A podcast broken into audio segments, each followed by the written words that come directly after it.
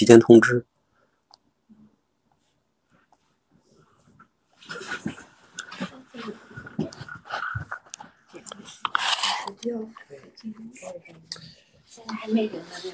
是深夜情感主播啊。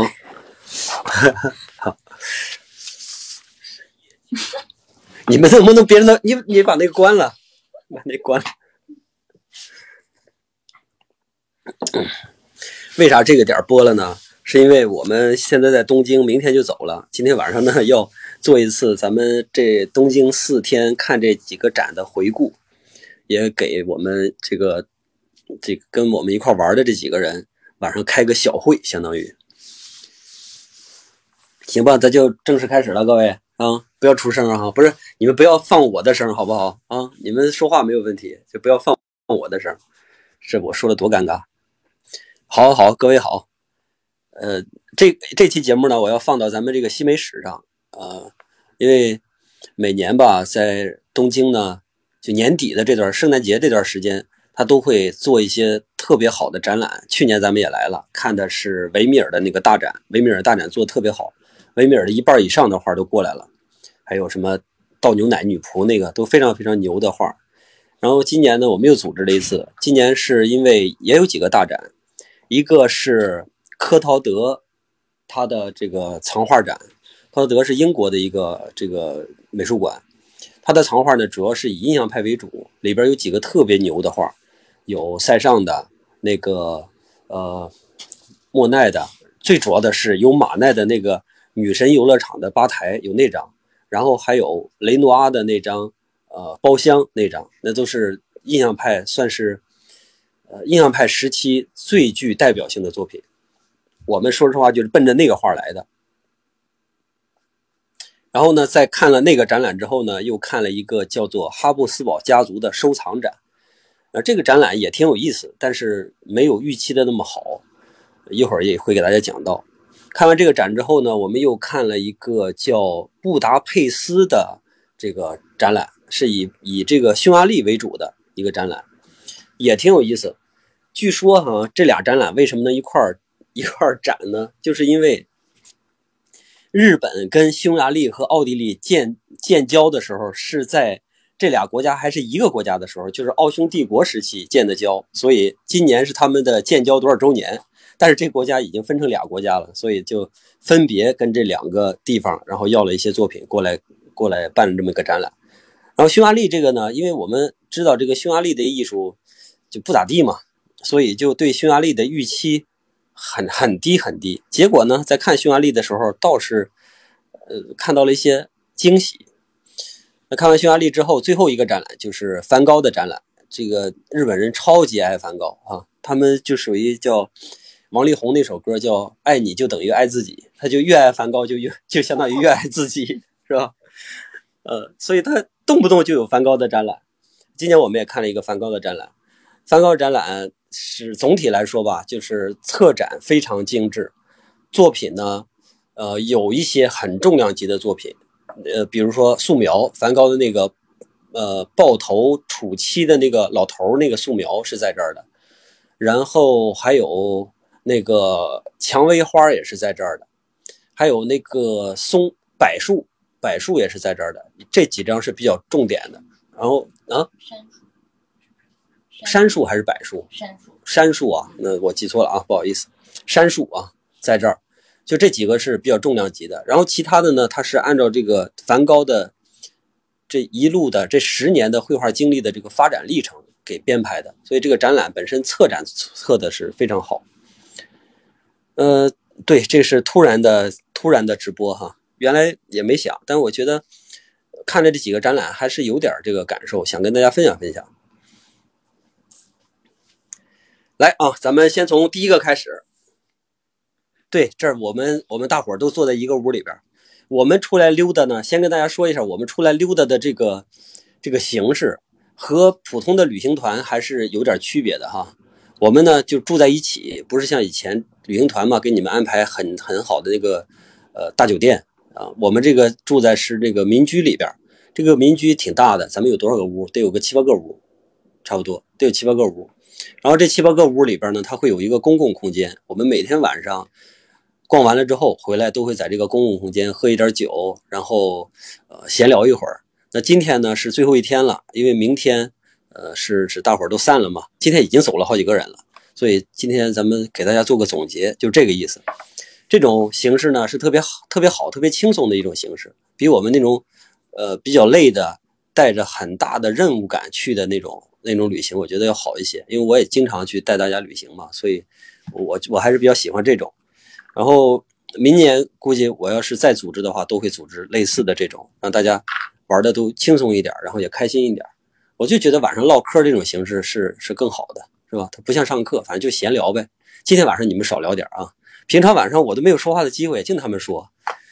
好，好了，咱咱们回先回顾第一个展，就是这个，怎么还连不上呢？你努努力连啊，好吧，你努努力连。然后对我们这边就就先聊着，好吧。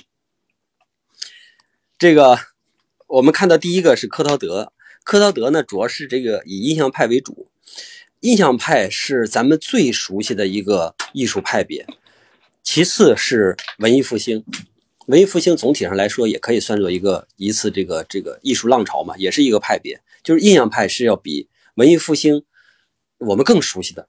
我们印象派的这个画家们几乎是如数家珍。你你想一想，梵高、高更、塞尚往前边走，什么这个雷诺阿、莫奈、马奈、毕沙罗啊，你看啊后边的还有这个点点点点哥哥和点点弟弟。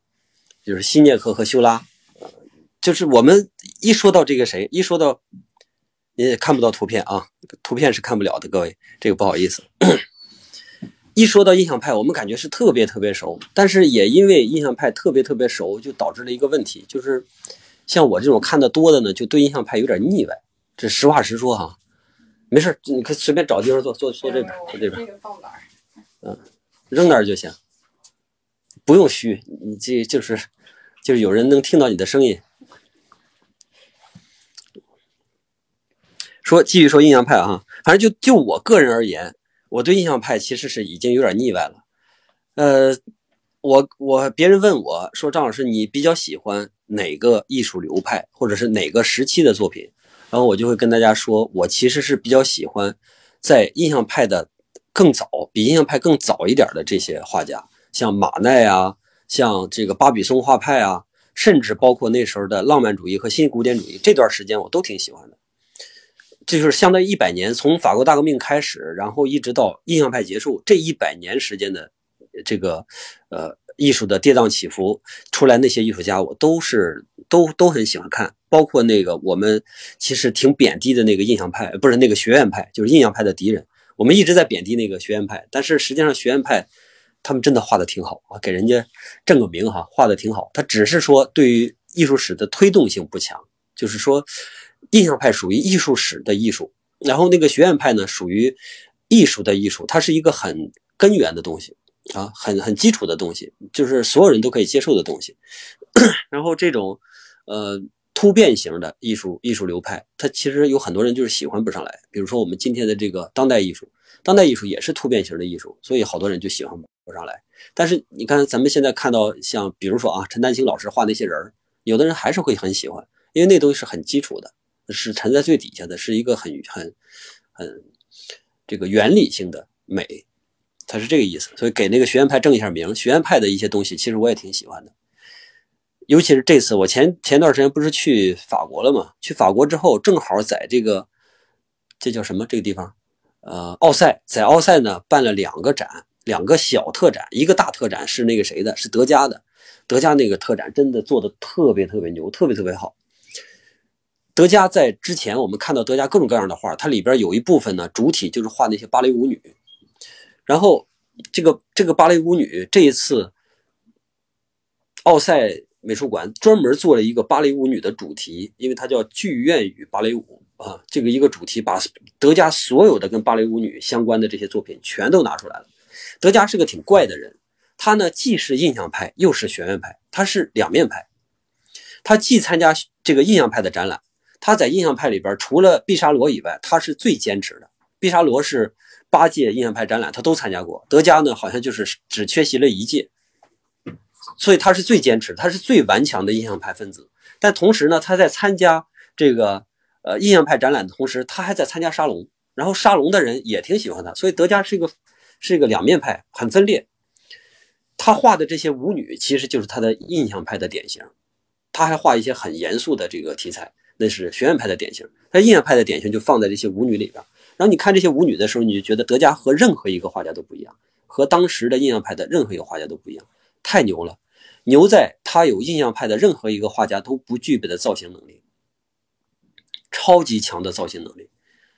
这种造型能力就是说，人家芭蕾舞女在台上练习，她就可以迅速的捕捉出人那个那个形象来，捕捉出那种光影来，然后还特别准确，特别不是不是准确，特别精确，就到那种程度。所以他的这个造型能力是极强的。然后同时呢，他又是有一个作为一个艺术家很难拥有的那种冷漠，就是一般艺术家，像咱们知道这个梵高是吧？梵高肯定是不冷漠，是狂热。然后高更也不冷漠，高更到处找女朋友，他肯定也不冷漠，对吧？我们这个这个呃雷诺阿，雷诺阿也不冷漠，也是这个一辈子拥有无数个女朋友的人。就是艺术家里边那种绝对冷漠的人很少，塞尚算一个。塞尚是真冷漠，他谁都不爱搭理，也不爱跟人说话。然后德加也算一个。塞尚的冷漠呢，表现在他这个画面里边的这个不近人情，就是你能感明显感觉到他不是在画人，他就即使他画了人，他也不是在画人，他是在画一个物体。那个德加的冷漠和塞尚不一样，就不不一样在，他就是在画人，他不是在画物体，他很明显的就是在画人，但他根本就没拿人当人看，就这个问题。他画了那么多上百张这个油画也好啊，色粉也好啊，素描也好，那些舞女、芭蕾舞女没有一个正脸，没有一个认认真真画的描绘人家的脸。咱们都知道，你说一个人的时候，往往都是都是说这个这个面貌是最容易代表人的嘛。包括我们传递情绪，也是通过面貌去传递情绪的。这个肢体很难传递那么深、那么深的那那或者说那么多变的情绪的。然后德加呢，就一直在画肢体，对脸呢极其漠然。那脸画的一个个都丑的不得了，那就是一直在画身体，画身体的光影。你看少了，你感觉不到，感觉他好像在画芭蕾舞的那种舞，那个舞女的舞姿啊之类的。这个他不是，他是他是把自己完全隔在和芭蕾舞女两个世界里边，他是在审视芭蕾舞女，是非常残酷的一个人。就通过那个展览看出来的。呃。开始了吗？是开始了。我们已经聊了聊了十分钟了啊！我都不知道为什么买了课加那个微信小助手老师没通过。咱们那个微信小助手呢，要加呃张法中助手那个号，然后我我到时候给你，不是，咱们好像每一期的那个中美史的最底下都有个二维码，那个二维码就是微信小助手，他会加你的。然后咱们之前呢还有一个喜马拉雅的官方小助手，那个助手他现在可能已经不在喜马拉雅工作了。所以他不加你啊，这个你你见谅啊，你加那个张 zfza 那个那个号啊，加那个号他就肯定可以加你。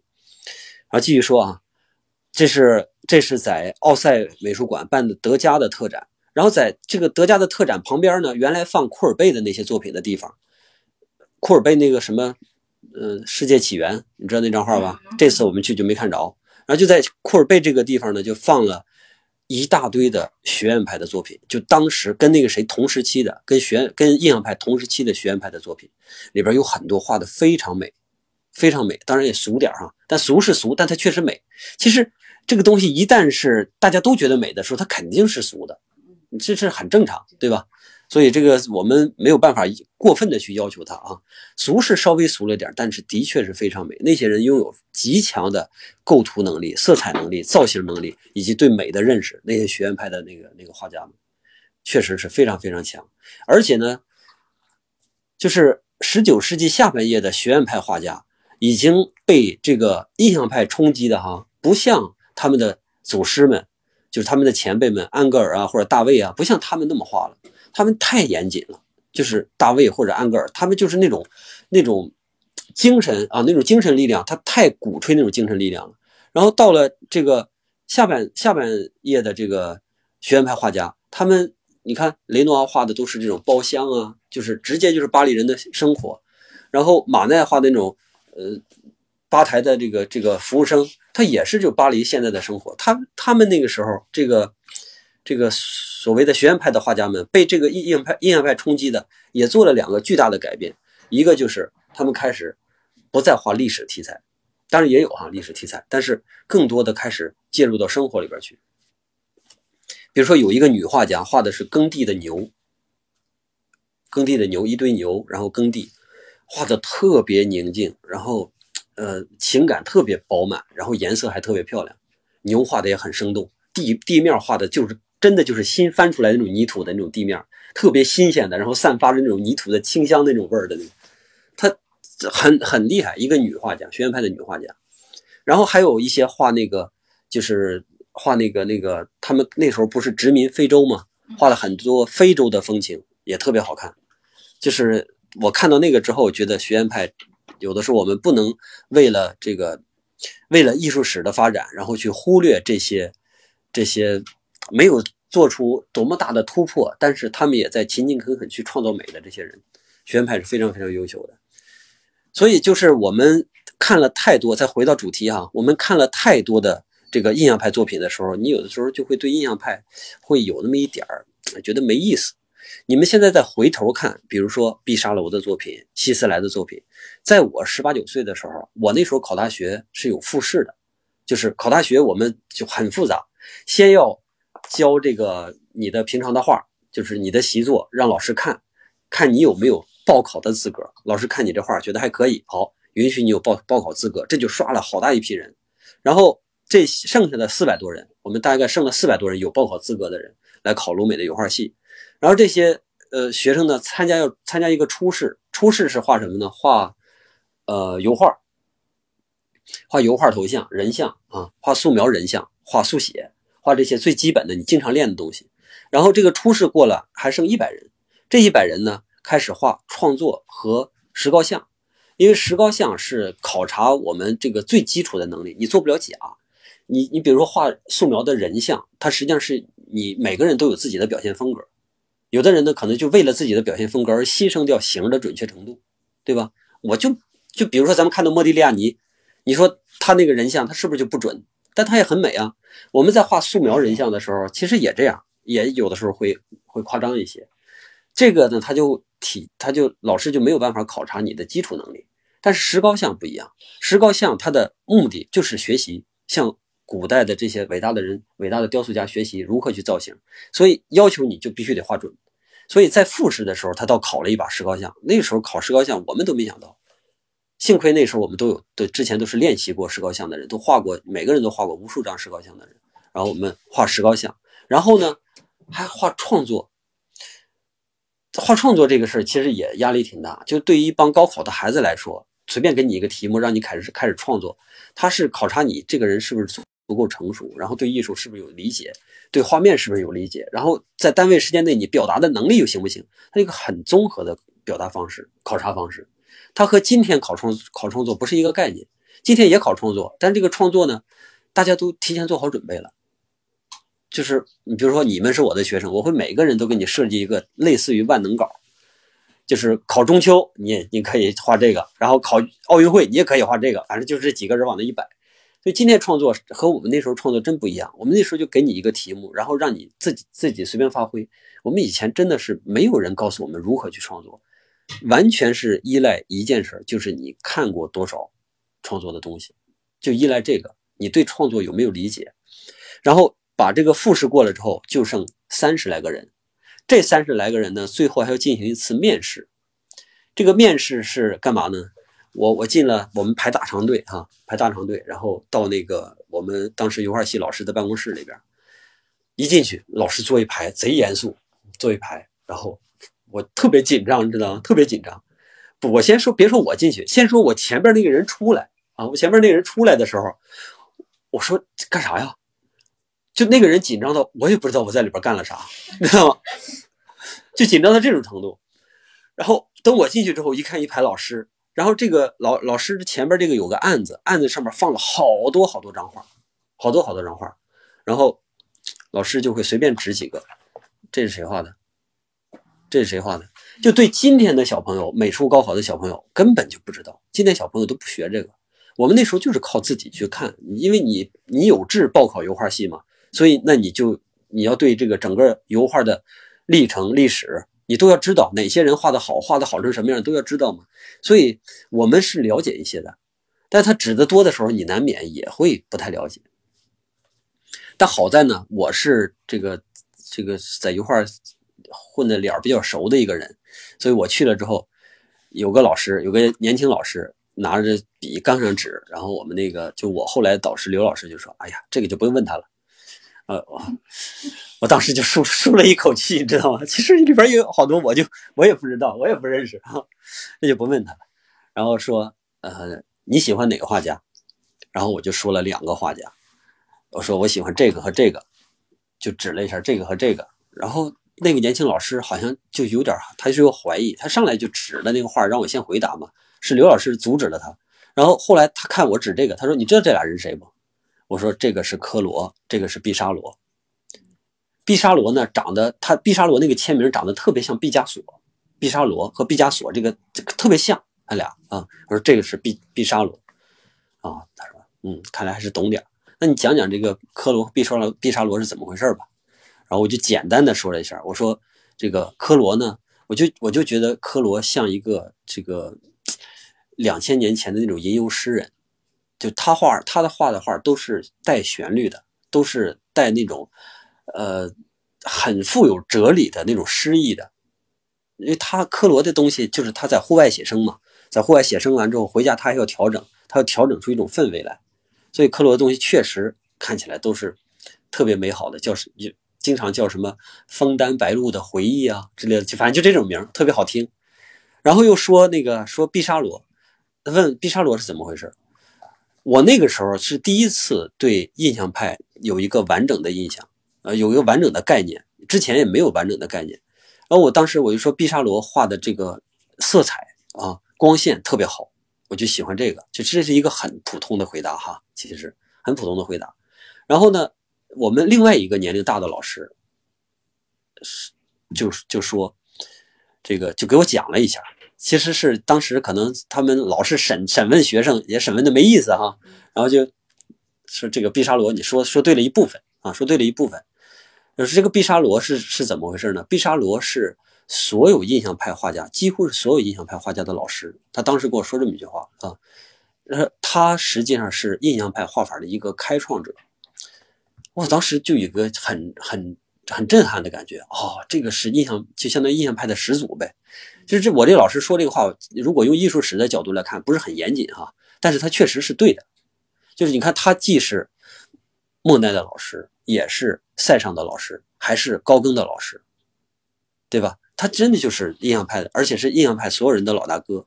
他把这个，呃，巴比松画派的那个那个画风景、户外风景，转化成了这种户外的风景直接的写生。巴比松画派不是在户外画完之后回屋还得修改吗？他是转化成了直接的写生，然后同时他建立了一个东西，就是这个画比较粗糙，也可以被认为是一张画。他建立这么一个概念，在之前那个画都是很很精致的，我们看到那个卢梭的了，是吧？也看到杜比尼的了。你看那个画，记得杜比尼那张画不？一个一个地平线，这儿一排树，整个场景这个是光线比较弱的时候，比较微弱的时候。画面很有诗意，很有情调，是吧？颜色很美，很很协调。那是杜比尼的，那个一定是在屋里边又勤勤恳恳画了半个月、一一个月的，他才能画成那样，才能补成那样。但是那个不是在户外写生的结果，是毕沙罗他把户外写生就直接不画了，这个画就不用在室内再去修改了，就就这样了。然后才出现的这个莫奈画出那个日出印象。日出印象就是相当于把这个粗糙的画风发展到极致了，更短的时间，更迅速的笔触，更粗糙的画面，这是还是从毕沙罗那儿来的，这是我老师当时说的。所以从那个时候开始，我就对印象派就经常喜欢到处找印象派的画去看，因为你你懂了吗？这人就是这样，你越了解一点，你就越想继续了解，对吧？然后经常找，所以就这是九九年发生的事儿。我看印象派从九九年一直到今天，这都二十年了。整整二十年了。这二十年里边看了太多的印象派了，所以我就觉得印象派是很无聊的。你比如说毕沙罗，就毕沙罗这个人，还有希斯莱这个人，我总是有点说这两个人呢，其实是印象派里边比较水平比较低的。印象派的所有的画家都不是因为印象派成为了大师。那天我们在那个什么的时候也说这句话了，是吧？说这句话的意思就是，他们成为大师，并不是因为印象派那些基本的技法，而是因为他们在这个技法的基础上又上升了一步。比如说，莫奈画出了睡莲、大睡莲，然后还有那个甘草垛，还有什么鲁昂大教堂，画出这种很极致的作品，其实带有超强的表现性和一定的抽象性的作品，对吧？然后呢，这个。这个这个雷诺阿，雷诺阿是因为画出来也是一种非常有表现性的，画出那种肥胖的、带有古典气质的那个女人体，他也不是印象派。后边那几个就更别说了，那塞尚肯定不是印象派，是吧？高更也不是印象派，梵高也不是印象派。就这些人都是因为走出了印象派，才才成为了大师，并不是因为他拥有印象派的技法成为了大师，是印象派的技法让他们成为了一个一个一个风格的画家。而离开这个风格之后，他们才变成了大师，对吧？所以，我们看到印象派的时候，实际上是心里有点没有什么波澜的。但是这次在科陶德这这里边，我们是确实看到了几张画啊，确实看到了几张非常优秀的，比如说那个雷诺阿的那个那个包包厢，画的特别的平面，特别的虚。我不还当时特意让你们去看了吗？我说你们离近了看。对吧？你离近了看，你离越近看这个画就越没什么，但你离越远看这个画层次就越丰富。这是那个雷诺阿他那个画上能给我们体现出来的那个感觉。然后他那种生动画面，那种生动，那种活分，我们讲叫活分。你你再看那个学院派的东西，画的很严谨，但他确实死气沉沉的，他不活分。这个里边就特别活分。这个画家在画的时候，画这张画的时候，你能明显到感觉到。它是一种很快乐的状态，就画家自己的表现的时候，那个身心是很轻盈的。然后那个画学院派的时候，学院派因为它有套固定技法嘛，构完稿之后就得一遍一遍一遍的来，所以过程中是很沉闷的。它解决了一个基本问题，就是画家自己的心情问题，这个问题解决了。然后你看他画的时候，他画家画的开心，当然给你带出来那个感觉也开心。呃，这是我们看柯陶德的时候能感觉到的。然后再看那个女神游乐场的吧台，这是马奈人生中最后一张画，也是嗯，就马奈那个时候他已经知道自己要死了，就不行了，因为他得梅毒嘛，得梅毒这腿都要锯了，你想就是身体已经极差，疗养了好几次都解决不了，所以就没办法了。但是呢，他又不想让别人知道，他又想让别人以为他自己现在还非常健康，还怎么样好，所以他就下下最大的力气来完成了这张画。在马奈其他的作品里边，你仔细看看，他下这么大的力气的时候，其实很少。我给马奈的定义是什么？就是他骨子里本身就是贵气，就是有一种贵气。我们说贵族也好啊，或者什么，就他是非常高贵，他骨子里边就是高贵的。所以他画画的时候是没有那种我求什么的状态。梵高他就有求什么的状态，一看就是这个这个底层人民，是吧？就是我要积极的求一种表现，他求一种表现性，我要让别人看出我怎么样来，对吧？这是底层人民的心态。然后一旦这个人贵到一定程度的时候啊，比如说咱们马前两天咱们说这个马云马云先生吗？马云先生去指挥去拍电影，这就是底层人民的思维，就是因为他没他没有啊，他没有，所以他就拼命的要把自己的脑袋上戴上这些光环，对吧？这是很丢人的事儿。但当然，这个跟这是马云没关系哈，马云是很厉害的。这个就是说，这个事儿做的是很丢人的。这个谁？这个马奈他就不是这样，他不给自己加任何的东西，他是一个就是我们中国人说叫不卑不亢，是一个极其极其自信的这么一个人。但就在最后这个时刻，他他发狠了，他使力气了，真的是发了大狠，使了大力气，画出这张这个。女神游乐场的吧台，他在身体极差的情况下能把这个画画成那样，几乎就是就是一张完美的画面。我们今天看呢，其实我在里边还是能稍微捕捉到一点他的力不从心。力不从心就他的身体不行，因为马奈这个可以说是欧洲历史上有几个处理黑色处理的特别牛的画家，就处理黑色啊特别牛。最开始谁呢？是鲁本斯。鲁本斯画黑色特别牛，然后他的学生凡戴克借鉴了他，特别牛。鲁本斯呢，因为跟西班牙西班牙的关系特别近，所以鲁本斯的很多作品就流落到了西班牙，流落到西班牙，然后西班牙的几个画家，尤其是格雅，就学习鲁本斯画黑。格雅的黑也是特别漂亮的黑，就我们经常会拿这个事儿就开玩笑说这个叫五彩斑斓的黑，说甲方甲方这个找设计师说，哎，你设计师你给我设计一个五彩斑斓的黑。然后设计师就拿这个事儿说甲方多么愚蠢不懂啊！实际上呢，《闯关东》里边有这么一个戏叫爆炒活鸡，你记得吧？有人去找别扭，有人去那个那个呃老东家，就是那个谁叫叫什么朱开山家找别扭，上他的饭馆里边找别扭，说你家挂四个幌子，就是意思就是你家我点什么菜你就能给我做什么菜，对不对？那我现在点一个爆炒活鸡，然后他就不会做。他不会做呢，他就以为这个人是故意来刁难自己的，他就觉得根本就不存在爆炒活鸡，所以这个这个设计师也就认为根本就不存在五彩斑斓的黑，对不对？这是一码事儿。然后后来这个剧情发展呢，就有一天一个人过来跟他说，说这个爆炒活鸡这个主意是我出的，他说啊，是你编排我呀？他说不是我编排你，我真知道爆炒活鸡这道菜。然后就把这爆炒活鸡这道菜的这个菜谱就告诉他了，是怎么做的爆炒活鸡。然后就变成了朱家饭馆的一个招牌爆炒火鸡。然后咱们看到了这个鲁本斯、凡戴克和格雅，你就能看到什么叫五彩斑斓的黑。那个黑真的是有层次的，那么大块一个黑色的面积，那个颜色极为好看。黑色往往就被我们认为是什么？是无色，对不对？黑洞嘛，不反射光。但是那么一大块的黑，它居然很漂亮，这个就很难得，真的是把黑做到了一个极美的程度。然后，正好呢，马奈又学习了格雅，在格雅身上发现了这个黑的做法。马奈是从格雅和维拉斯奎兹两个人身上发现的啊。然后主要是这个黑色，马奈就特别钟爱用黑色。印象派呢，印象派是有一个这个口号，就是自然界里边没有黑，就是我们不用黑色，自然界里边没有黑。所以你看那个莫奈的所有作品都没有黑，这是莫奈坚持这个。坚持这个说法，但是雷诺阿不坚持。雷诺阿呢，又是坚定的学马奈，这条线就串起来了啊。从鲁本斯开始，然后到他的徒弟凡戴克，然后再到维拉斯贵兹，然后再到戈雅，再到马奈，再到雷诺阿，这是画黑的一条线。你到那个莫奈的，到马奈的那个女神吧台的时候，你看还是有大面积的黑，但是这一次大面积的黑，他就没有以前画的好。我为什么说他就力不从心？就是这儿。他就没有以前画的好，真的没有画，他会画的比较草率。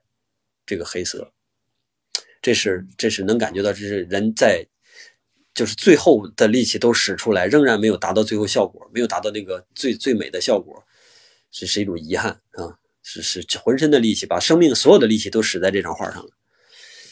这张画的这个最后不是说那个那个那个法国政府花了特别大的价钱买的。啊，没买下来，花很高的价钱没买下来，结果呢就被这个英国人买走了。没买下来，不知道具体是什么原因哈。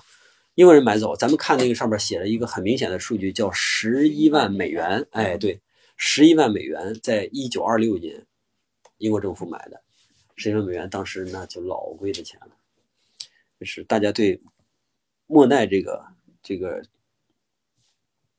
对莫奈不对马奈啊，对马奈这个人。还是极为崇敬的。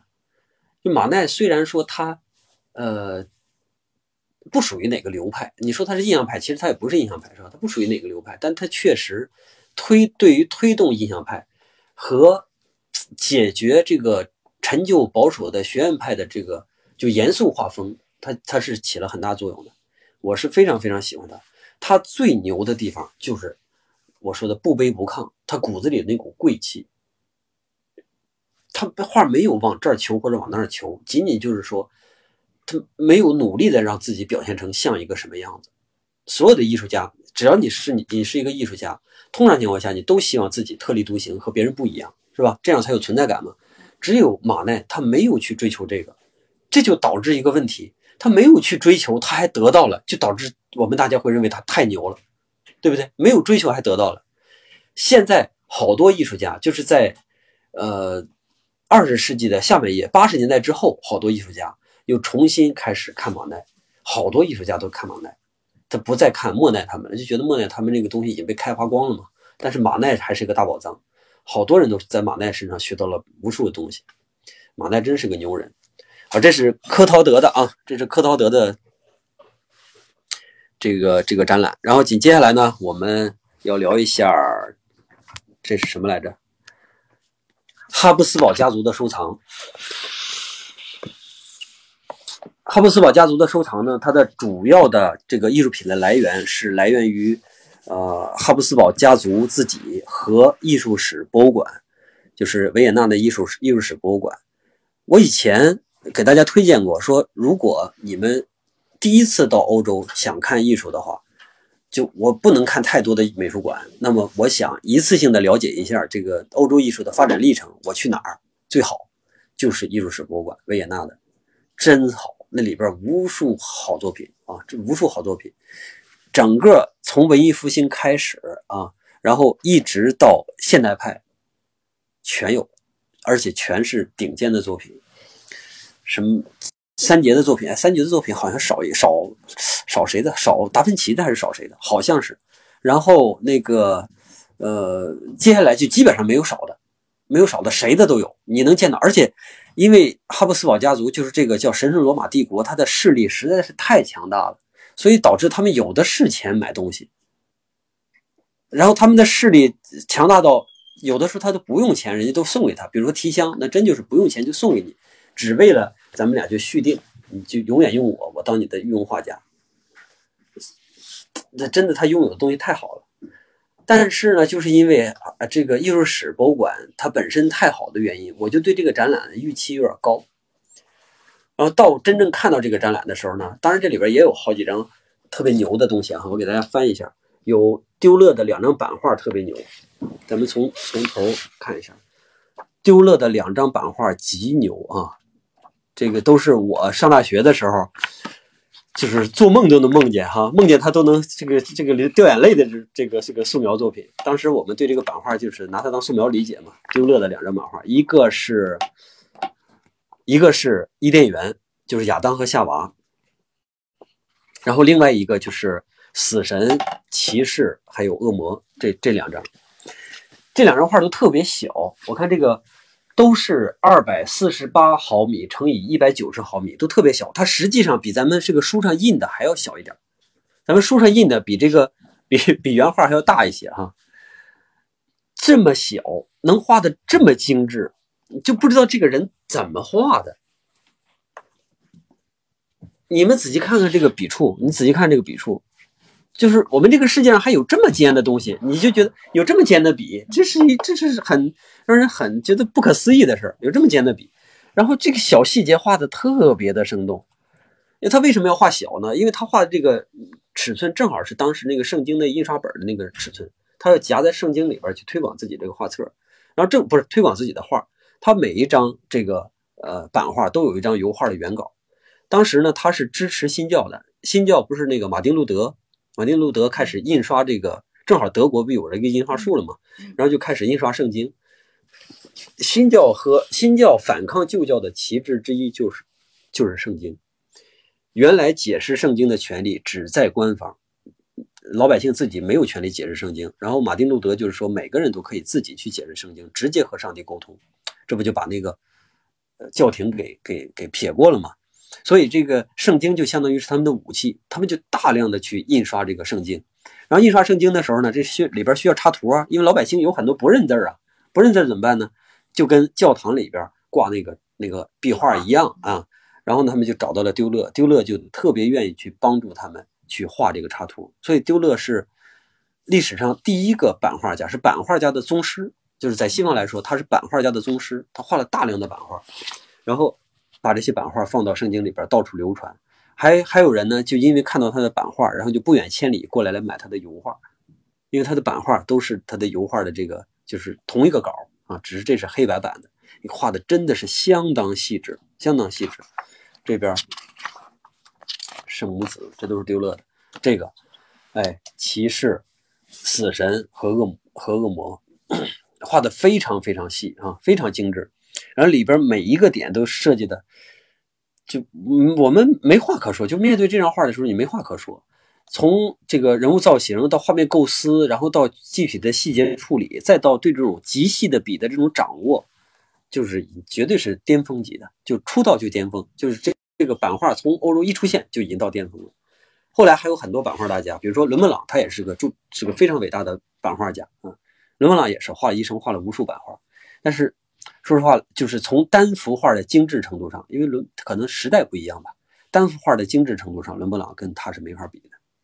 他在这个画里边哈，每一张画里边都有特别多的小心思，就是这个人太细腻了，特别多小心思。你看地上这些碎屑呀、小的标志物啊，这蜥蜴啊，然后这个骷髅是吧？然后地上这些草，然后看后边这个这种土坡，这是土坡，你们见过这土坡土流失了之后树根被露出来那个感觉是吧？你看这都很生动，非常生动。他这就证明他不是。他不是一个无情的画家，他是对大自然充满了感情的画家。他在大大自然里边看到这些东西，才会回过来能画出这些美好的东西。哎呀，哪能看到图片啊？各位，我跟你们说出名来，然后你们上网搜一下哈。这张画呢，就叫《骑士、死神与恶魔》这张画啊，是版画，丢勒的版画啊。你们到网上搜一下吧，因为我要提到的图片太多，我也没有这个能力给大家一个个放上去啊。然后另外一个就是亚当与夏娃。我刚才说的亚当与夏娃，这亚当与夏娃我看了这么多遍，也没有也没有小朱同学看的细。小朱同学在这个位置看到了一个山羊，知道吗？在小脚上看到了一个山羊。我们正常看就是看人物啊，看人物吃水果呀，看地上的这些猫啊，这兔子呀、牛啊，看老鼠。这是你看这是谁？这个亚当踩到老鼠的尾巴了，看到没有？然后把这老鼠的尾巴踩得又直又长。然后还有蛇，蛇当然是最重要的了。伊甸园里边最重要的三样东西啊，两个人这是一样，苹果是一样，蛇是一样。然后他在除了这个以外，你看他画羊啊，画这些动物，这些家畜全摆在里边。然后在这儿还放放了一个那种山羊，就带长角那种山羊。这个山羊，咱们知道有一种羚羊是在那个悬崖上走的那种羚羊，他们这奔，他这个这个攀爬能力特别强。然后这个山羊呢，就爬爬爬爬爬，就爬到了这个山崖顶上，然后。这个时候就麻了爪了，他不知道该怎么下去了。爬是能爬上来，下去不会了。你看他这个张望的神情，就明显感觉到，哦，这是怎么下呀？是要跳下去吗？这是要这在原画上得特别特别小，特别小啊，特别小。这是一个挺有意思的事儿，就是这里边有什么隐喻？我觉得，我觉得他可能丢了，不光是为了好玩，他会有个隐喻。这就像什么呢？像自由引自由引导人民，嗯，记得那张画吧？他在硝烟里边，在那个国会大厦上面也有个隐约的人影。那个人影，有也有有一个隐约的人影啊，有个人，就是他们会利用一些我们不太容易看的、不太容易察觉的东西来来说一个自己的小隐喻。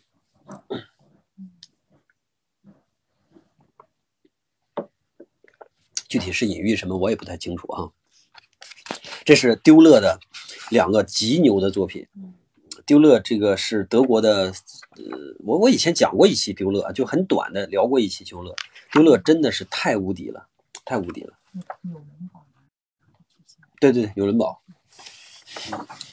这个 神圣罗马帝国时期的时候，这个德国不都是呃封这个选侯国之一嘛？德国一部一个一个的选侯国啊，勃兰登堡啊，什么是吧？这个纽伦堡啊，都是这个选帝侯。嗯啊。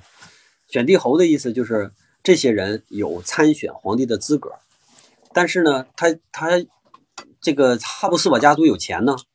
虽然你们都有参选皇帝的资格，但是每一年我都给你们钱，到时候选的时候你们就把我选上来就可以了啊，就这个意思。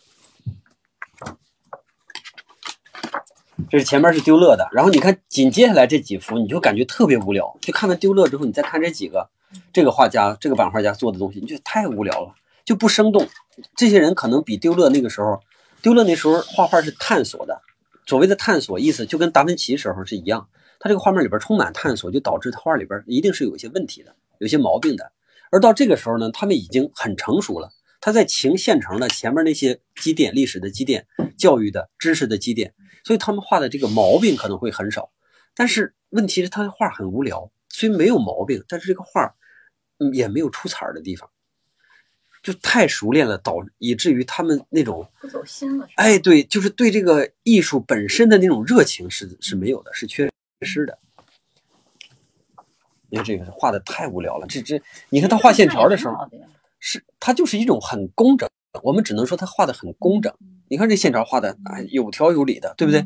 你看那个，你看这儿啊，你看这个，你再回头看丢勒的线条，你就发现丢勒的线条是有失误的，这个不明显。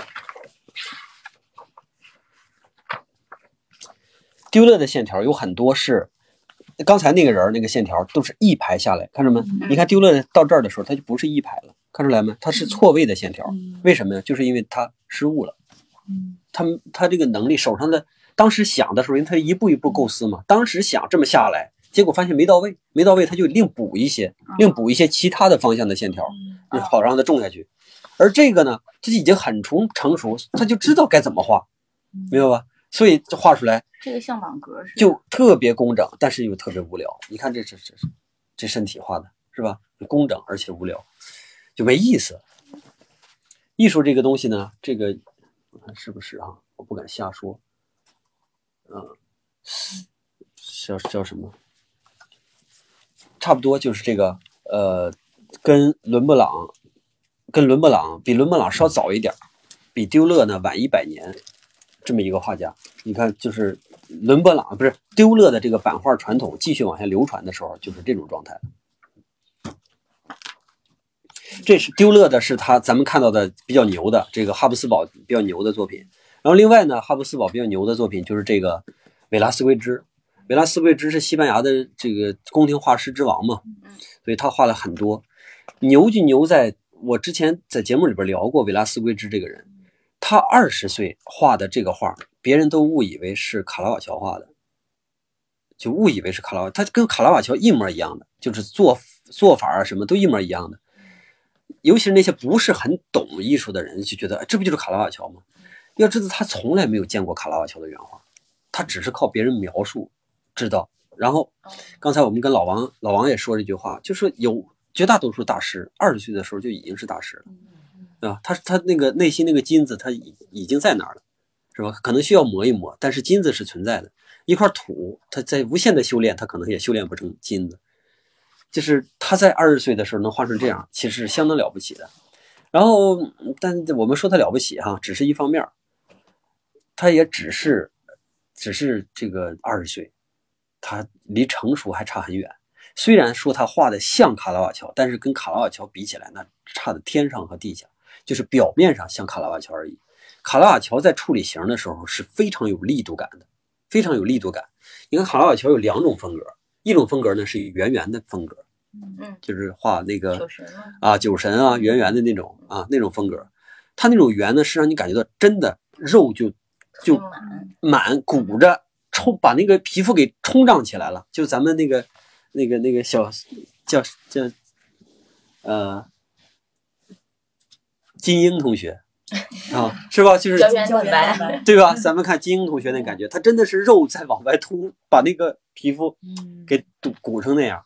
然后另外一种呢，就是他画的比较苦涩的这些人，你仔细看他画那些劳动人民，那都是非常硬的。包括他画那个死了的圣母，你看那个脸都是非常非常硬的，就他很有力度感。他在画画的时候，但是你看，维拉斯贵兹在早期模仿卡拉瓦乔的时候，他的人都是软的，都是软的。包括那天我说他衣服处理的时候，这个衣服的质感处理的也不好。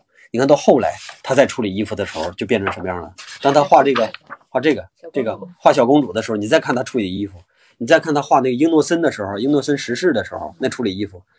就是大写意，用我们中国话说就是大写意，就是贼轻松，啪啪啪一画，那质感就出来了，特别牛。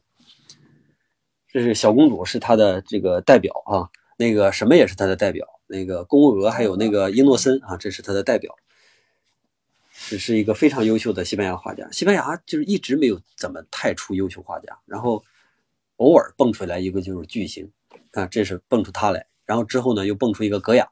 然后再之后又蹦出一个这个毕加索，跟他去过意大利有关系他不是去了？对他后来就去意大利了，就是他听了鲁本斯的话嘛。鲁本斯说：“你就自己在这闭门造造车是吧？不好使。”因为鲁本斯是在意大利成长起来的，他在意大利看过所有的好画牛画，他一看这小伙子是挺有希望的，是吧？都没有见过都画成这样，有有希望，但是你还得去那儿去深造去。一去回来之后就变成这样了，就就很厉害，很无敌。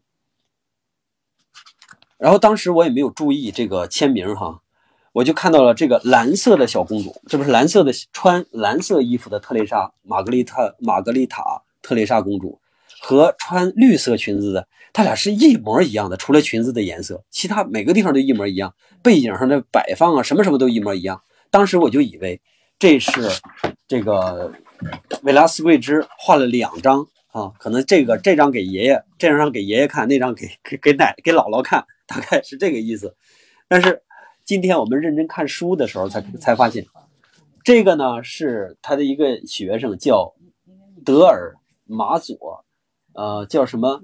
胡安啊？胡安巴蒂斯塔马丁内兹德尔马马佐是这么一个人临摹的，不是一个人啊，不是一个人。啊，他的女婿是吧？这是他的一个学生画的。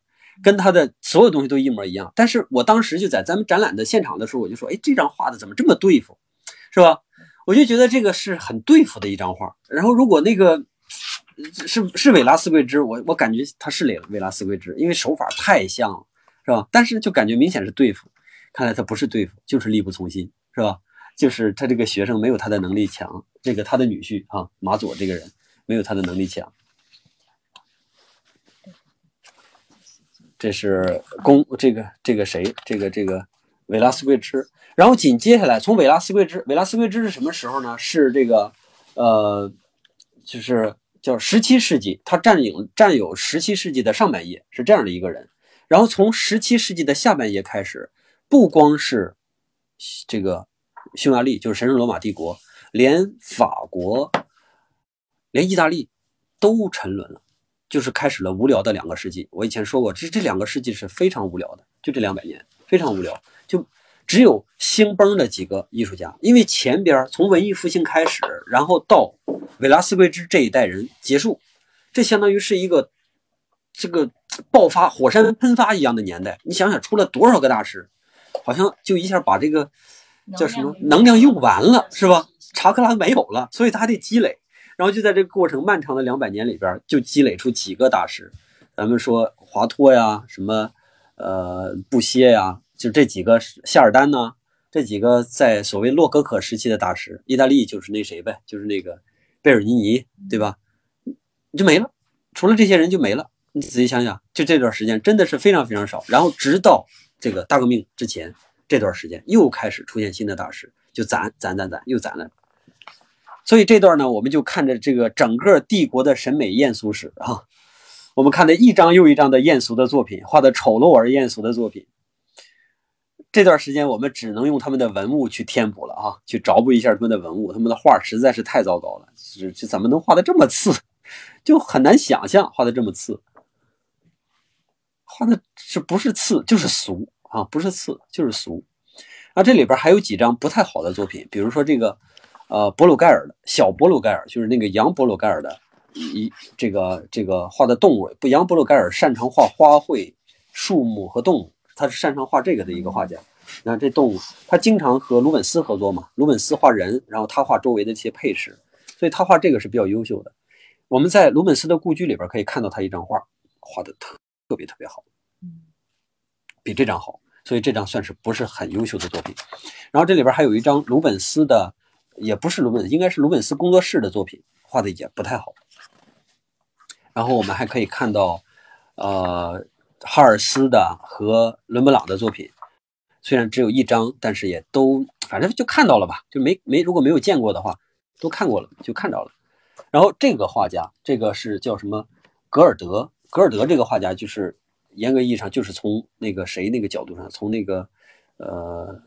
伦勃朗那个那个那条线上下来的，他算伦勃朗的徒孙嘛？从那条线上下来的，画的很有伦勃朗的那种感觉，画的很好看，很松动。接下来就看了一大堆风景，这个风景都也都挺俗。我们用这个风景呢和印象派的风景去做了一个对比，是吧？印象派的风景是什么样的？他们的风景是什么样的？这边的风景呢相对来说是黑一些的。为什么他们黑？我当时讲到了，主要是因为颜料，因为他们没有那个颜料能画出亮的颜色来。所以它没办法，只能是黑的。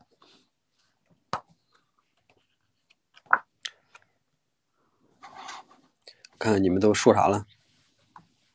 啊，中国美术史什么时候出书？那肯定得讲完之后才能出书啊，现在来不及出书啊，各位。啊，然后这个展览的最终，我看到了什么时候呢？最终也没啥意思啊，最终到了茜茜公主这张画，是吧？茜茜公主就是呃，神圣罗马茜茜公主这个人和她的丈夫其实就是神圣罗马的神圣罗马帝国的消亡史。咱们有个电影叫什么《罗曼蒂克消亡史》哈，他们就是神圣罗马帝国消亡史。他们先把一个偌大的神圣罗马帝国败成了奥匈帝国，然后又把奥匈帝国变变成了奥地利，奥地利什么什么国？奥地利是是什么国？王国是吧？奥地利王国，就是生生的把这么一个大家，然后败成了一个小家。没办法，这是哈布斯堡家族收藏展啊，跟大家聊完了，咱们再回顾一下布达佩斯的这个收藏展。布达佩斯，我们喝口水啊。你们都没看过是吧？哎，要不这样，呃，你呢，来负责把这些书拍一下。我刚才聊到的话，你拍一下，然后你你可以参加这个直播，然后在这个直播里边给大家把画放上去，怎么样？然后这样大家就知道我说的是什么话了，行吗？我试试。啊，嗯。我这儿我不知道我这儿能不能发作品，我看一下啊。哎，我也能发，我也能发作品，哎，我也能发作品。你用我的手机拍，用我的手机拍就行了。对，你把我说的这些话都拍一下啊，我放上。然后我们继续聊布达佩斯啊。布达佩斯总体来说东西是不咋行，这是肯定的。但是它有趣儿，因为它远离这个。远离布达佩斯就是匈牙利嘛。当初奥匈帝国成立的时候，你知道奥地利的这些这个德国人，他们是反对的，他们不同意。为啥不同意呢？就是因为匈牙利匈牙利人是比他们低一等的人，相当于是贱民。就我们这个国家的名字上，为什么奥地利和匈牙利能拼在一起？他们凭什么和我们拼在一起？是吧？贱民凭什么和我们拼在一起？但是这个国家领导人不行，他他他他想这件事儿啊，于是呢就气走了一大堆的这个所谓的日耳曼民族的精英，这里边就包括希特勒。希特勒同志就是说啊，你这这不是呃我们的这个这个种族就被就被污染了吗？于是愤而就走到了呃慕尼黑，到慕尼黑去嗨去了。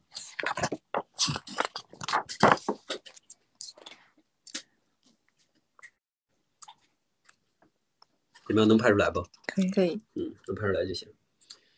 就是因为它远离文化中心，所以就造成了一种它有自己的一些自己的一些审美。比如说这个德国哈，它在它也是远离文艺复兴的艺术中心，所以它就能出现老克拉纳赫呀，能出现那个格里内瓦尔德呀，能出现这样的画家。而这样的画家，他们他是有那种德国血统的。他画的画是很有德国风格。到了后来，德国人也开始慢慢的进入文艺复兴之后，他的德国风格就慢慢减弱了。但是，减弱也没也没有消失，就是他没有消失的原因，就是因为丢勒一直在坚持。为什么说丢勒伟大？伟大就是在于他既借了借鉴了南北方的文艺复兴的好处，又同时保住了德国民族自己这条文化文化主线，这是他伟大之处。然后这个匈牙利国家呢，也没有什么大师啊，没有什么大师，所以他们就玩的很嗨。一开始我们就看到了两张画，一进门就一下就把我们的热情给吊起来了啊！这个这两张画呢是这样的，给大家形容一下啊。呃，这两张画都叫叫什么不合适的婚姻，好像是这个名儿，叫不合适的婚姻，分别是一个掉了牙的老头，手呢。放在了这个一个年轻女子的乳房上，让这个老头一脸的邪笑，然后这女子呢脸上也露着微笑，然后这个女子的手呢放到了老头的钱包里，女子自自己带的这个钱包还敞着敞着口，大概就是这么一个意思。然后紧接下来第二幅呢，就是一个年轻男子英俊的男子和一个老太太掉掉光牙只有三颗牙齿的老太太，这个这个老太太呢也是一脸的坏笑。呃，反光，侧着照，哎，对对对，这么照好。手拍一下，没事，放上去就行了。这老太太呢也是一脸的坏笑，这个小伙是一脸的忧郁啊。看来这个男性。不是这个男性和女性还是不一样。你看人这个女性，她就是笑着的，对不对？啊，她至少知道自己这个职业，自己干这个事儿应该去付出笑容，而这个小伙子连笑容都懒得付出。然后呢，这个老太太看小伙不笑，于是就一枚一枚的往这小伙手里边放金币，是这这样的两个故事，是很讽刺哈。任何时代都有这个事儿，对吧？画的很不好，说实话，这两张画的很不好，但是很有意思。然后紧接下来又是一些画的很不好的画，说实话啊，都是一些很不好的画。但是呢，有一张画也也很有意思。这张画呢是一张这个素描素描作品，它叫《亚里士多德与莉莉丝》，好像是叫呃菲利斯。亚里士多德与菲利斯，这个是来源于一个古希腊的故事。这个故事是什么样的呢？就这个菲利斯啊，他应该是一个妓女，应该是一个妓女，就是跟男的跟哪个男的关系都好。所以呢，亚里士多德的学生们，他又本身又很有很有魅力嘛。亚里士多德的学生们就经常去光顾这个这个菲利斯，神魂颠倒。然后亚里士多德就觉得你们这样的话是不务正业啊，这是耽误学业嘛，荒废了学业不行。所以你们啊，这个女人很坏，你们要远离这个女的，远离她。然后远离这个女的，这个话呢就被这个菲利斯听到了。菲利斯就觉得这个老坏蛋啊、这个老流氓，明明他自己心里都想着我啊，还不让你们接近我，所以他就想了一个招儿，他就去勾引这个亚里士多德。结果呢，亚里士多德就真的上钩了。然后就在他俩准备这个鱼水之欢的时候，这个女的就说：“说我怎么了？有人问话筒是不是坏了？话筒坏了呀？好了。啊，我知道了，是拍照的时候话筒可能会被占用。哦。不好意思啊，是拍照的时候话筒可能会被占用啊，是这个意思。好吧，谢谢，我继续说这个话吧，然后你来拍啊，你来用你的手机拍传上去。你你把声音调小些啊，嗯把声音调小。然后呢，这个菲利斯呢就勾引上了这个呃亚里士多德，亚里士多德呢就上钩了。上钩之后，这个这个菲利斯就说说，我我从来没有骑到过伟人的身上，所以你能不能让我骑一骑啊？然后亚里士多德就特别开心的趴在了地上，给这个菲利斯当马。然后呢，菲利斯骑到他身上的时候，这个画就体现在这一瞬间。菲利斯从也不知道从哪儿就偷偷的拿起了一个鞭子，准备鞭打亚里士多德。然后你看这个地方，它有个细节，就是亚里士多德的这个手呢，还扒在了菲利斯这个腿上，这就证明他是自愿的。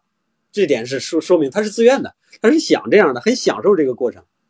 我们在看第一眼的时候就觉得哈，这是一个有 S.M 倾这个倾向的一个画面，反正就是又调又说了一个历史故事，又调戏了这个，又调笑了亚里士多德这样这种大哲大，这是大哲人啊，大思想家，然后把这个故事还说的特别诙谐，然后还略微带一点色情信息啊，给人，所以据说是这张画是这这个画画在十七世纪的时候是非常流行，在贵族之间非常流行，大家经常画这样的题材，因为又好玩啊，又色情，是吧？然后紧接下来呢是一堆乱七八糟的画，乱七八糟的画都不咋好。这确实，你说匈牙利这个地方它没有什么太好的画，这是真的。他买到的大师的画也都是大师的这个是这个比较低端的产品，因为他确实没有什么实力。还有一些这个，也有一些像什么呃韦罗内塞啊，呃啊提香啊，对，也有一些这样的艺术家的作品，但是都不太行。啊，丁托列托啊，威尼斯画派的，因为威尼斯当时跟这个神圣罗马帝国的关系走得特别近，所以他们买的更多的是威尼斯这一撇的。你看他们买的佛伦萨这一撇的就非常少。对，我们看到了一个丁托列托的素描。丁托列托以前也被大家认为是一个不是顶级的大师，但是最近几年你看，经常在西方也经常发现有丁丁托列托的大型展览。其实就是现在想把丁托列托重新归到这个顶级画家的这个这个行列里边。然后我们从丁托列托的素描里边能感觉到，他至少在素描程度上、能力上是跟呃，刚才我说的丢勒也好啊，然后之前的这个呃米开朗基罗也好啊，是跟这些人是一个级别的，画的非常牛。还有伦还有鲁本斯，伦勃朗、鲁本斯都是一个级别的。现在城市的画多吗？丁特列多多，他是当时非常流行的一个画家，丁托列托，到处都找他画画，也他也有工作室，然后工作室就就画了一大堆垃圾，所以导致这堆垃圾呢，有的时候就不太容易被引起人的注意。但是我们去看大师的作品的时候，什么最最有这个代表性，就是素描。素描是不可能让工作室的学生画的，素描啊、色稿啊这些东西都一定是大师亲笔。到放到大画的时候，再是学生可以参与。你看他素描的时候，就能体现这个艺术家到到底有多生猛、多强。丁托列特的素描非常非常优秀，教授我的手机拍不了，为啥呢？就我我是一般的用户嘛，我没有办法拍照。就没有没有办法上传图片是吗？嗯咦，我们不行？你们也不行啊，谁都不行，那看来只有我行，谁都不好使。算了，各位啊，我对不住大伙了，我已经把这个名字啊啥的都告诉大家了，嗯，然后你们就到这个网上去找一下这个。拍照片的时候你就先不说话，一秒几秒钟就拍好了。嗯，有特别值得拍的我们再拍。啊、对对看不到着急。嗯，刚才这个拍了吗？这个菲利斯和亚里士多德嗯拍了是吧？好，对不起，然后我们再继续往后。我得给他个权限是吗？我先我先给他一个权限啊，各位。滴哒不过拍完了也不能啊，他说你刚才拍照的时候手堵住了麦。哈哈哈，对，人家说的是你拍照的时候不会影响麦，是你手堵住了麦，有这个可能一。会儿再试。麦克在这儿啊嗯，这这这是麦克。嗯你那刚才丁托列托那个照一下。丁特列托的素描咱们照一下给大家啊。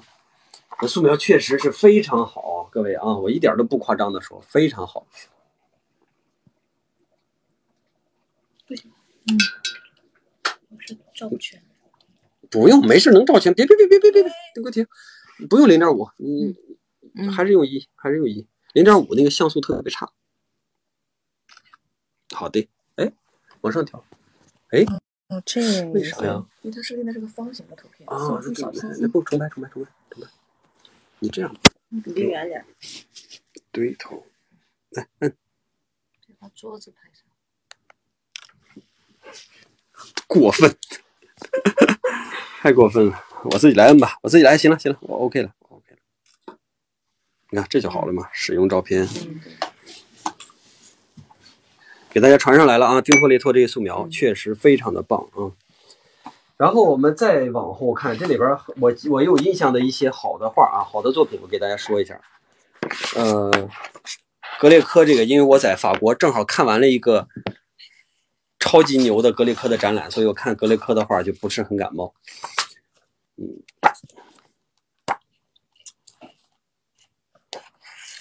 啊，对了，我想起来了，咱们那天讨论的焦点是这张画，嗯，对吧？讨论的焦点是这张画。我们说一张画画的什么的什么好都有，但是它还不美，是怎么回事？什么好都有的情况下，一张画居然把所有的好都画出来了，它不美，是什么情况？哎，那我正一点啊。嗯。好，你发过去。嗯。大家看一下这张这张这个，这个是拥有一切好，但是它不美的画是啊。大家看一下，你看这个天空的云彩哈、我很少见到把云彩这么特意的去画的这这种这种怪形，因为云彩确实有的时候会出现一些特别怪的这这个形儿。然后他把这个天的云彩这个层次，近处的云离我们很近那种大团的白云，然后稍微远一点的这种像鱼鳞一样的纹云，再到高一层的，可能又高了几百米，那个那种被风吹得很散很散的云，你看它这个云的层次真的是叙述的非常非常丰富。然后你再看前边这个美女，这个美女画的这个身材也特别好，描绘的也特别好，画法也特别好。然后再到前边这个草地，也是好的不得了，就是哪哪儿都很好，但是拼拼在一起，它就是不行。各位，什么意思？就是不行。就有的时候我们不能太俗哈、真不能太俗。你都想得到是吧？你都想得到，然后得到的结果就是不好的，就是很糟糕的。这是把多好合成一好，结果就没了好，就没有了好。那相反，这张画再给大家拍一下啊，拍在哪儿？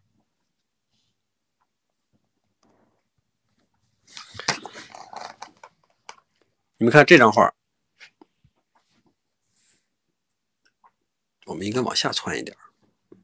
来，再重拍。等会儿，等别摁啊，别摁，别摁。哎，这回好一点了。你看，相反这张画拍的有点反光啊，各位。这张画呢，它就没有那么浓艳的颜色，天空也没有那么蓝，云彩呢也没有那么细腻，然后底下的树木也没有那么鲜艳，也没有那么精致。人物也不是一个裸体，还是一个穿着一大堆衣服的女的。你看，但是他把所有东西都降了一格之后，这个素雅的劲儿，咱不说它有多好哈，就至少这个素雅的美感是出现了，对吧？他就让这个女孩手里边拿的这朵花和女孩娇娇艳的这个容貌就变得特别的珍贵。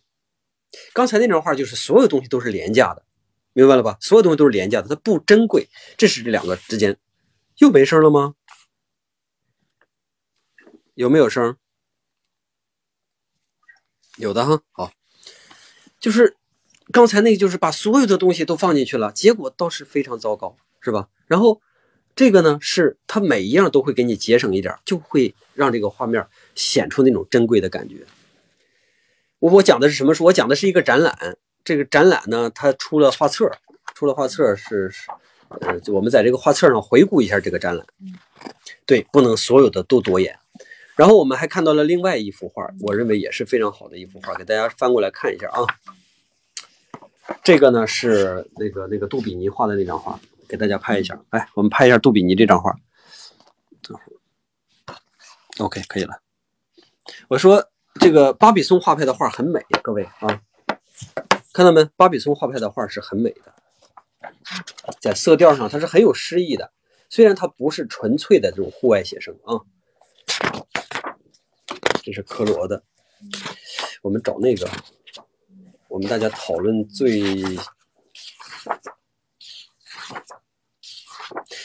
这个啊，大家再给我们再给你拍一张，这仍然是跟我们刚才讲的那张画是一样的，就是它什么都好，它什么都好，在当时，这是一八四八年画的，在一八四八年那种摄影技术下，画出一张这样的画来是会非常非常惊人的。非常惊人，但是因为它什么都好，所以导致它也没有咱们上边那张杜比尼画的那张那种美感，它就没有。然后我们再看另外一个，也是因为少而而美的一张作品。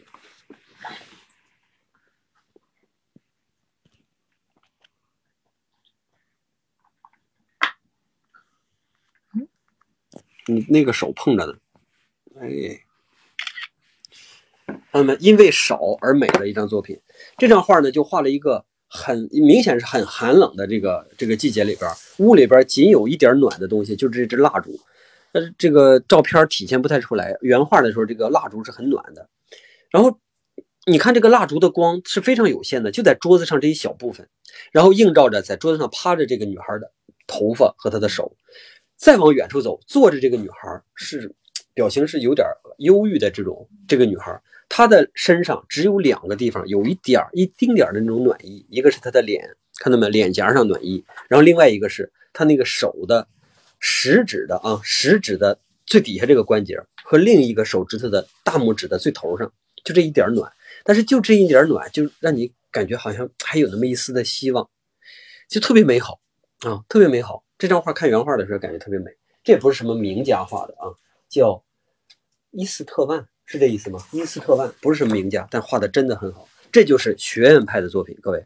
所以我有的时候说，学院派的画家，他实际上也是很牛的啊。学院派的画家，他们也能找到一些呃很基础的这个美。那紧接下来又有一幅画把我镇住了，也是 这个德语地区的画家，叫约瑟夫·里里佩尔罗。里佩尔罗奈约瑟夫画的很好，他的画也是就减省减省了很多的内容，这个衣服也没有什么立体感，画的很虚。到了脸上的时候，几乎就没有什么描绘，一个小眼睛就随便扫了两笔，然后就把这个人交代出来就行。你注意看，这个人也是画黑的高手，看到没有？画黑的高手，他的裙子是一种黑，然后他的上衣是一种黑，他的手套是一种黑，他的帽子是一种黑，他的扇子是一种黑，都是黑。这又是一种，就是把黑表现的五彩斑斓的，非常美的一种黑，就是非常优秀的画家，叫里皮尔·罗奈约瑟夫。嗯。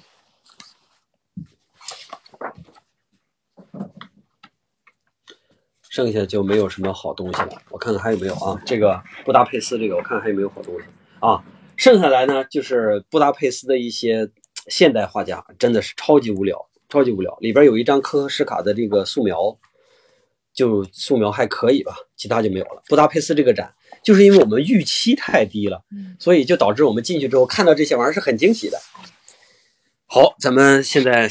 是已经十一点四十六了啊！我们来回顾最后一个展览，就是梵高展。梵高展在国立西洋美术馆，是不是？啊？国内是十点四十。啊啊！国内是十点四十六。那行，咱们再唠会儿啊。唠这个梵高展。其实梵高展这次哈，真的是没有什么很重量级的作品。但是它虽然没有什么什么很重量级的作品呢，它也有一些。这个这个在策展上，因为策展策的好，现在不用现在不用拍，因为策展策的好，所以让我们整个把这个展览看下来的时候，会感觉很贴心。你就如果不了解团梵高的话，哎，你一下就就懂了梵高是怎么回事儿。它里边呢放了大量的其他人的作品，不是不是梵高自己的作品啊，放了很多的这个其他人的作品，就是什么时期梵高受了谁的影响。你你那个你不能老嗯，要不然你的声音在里边听起来不好听。啊，你要控制自己。嗯，你要是咱俩唠嗑的话，你嗯的时候我会心里特别舒服。哎，有人回应我哈，特别舒服。但是出现在这里边的时候不好。嗯，我告诉你一声，这个里边呢，比如说啊，我们可以看到梵高的进步史，就非常清晰的看到梵高的进步史。有有一些早期的梵高的素描，在一八八零年画的早期的素描，那个时候梵高。其实小的时候学过画画嘛，所以他画人画的还是很像的。但是呢，他那个时候画人的时候，他这个特征性不明显。就在两张，我们可以在1881年9月的一张画和1882年的一张，1882年也不知道几月，反正和一张1882年的这两张画之间对比，然后我们就非常清晰的知道梵高向前走了。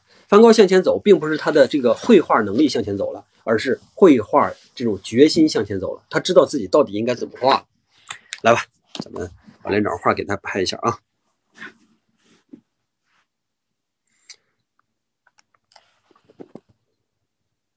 哎，这个拍出来舒服，因为这个印刷的纸张好，它不反光，是吧？所以拍出来很舒服。注意啊，这是第一张，然后我们再看第二张，就他俩是同一套的东西，画的是同一套的东西。这个我在现场已经跟大家讲过了，咱们听众们呢可以去自己理解一下，它是怎么回事啊？就这两张画到底进步在哪儿啊？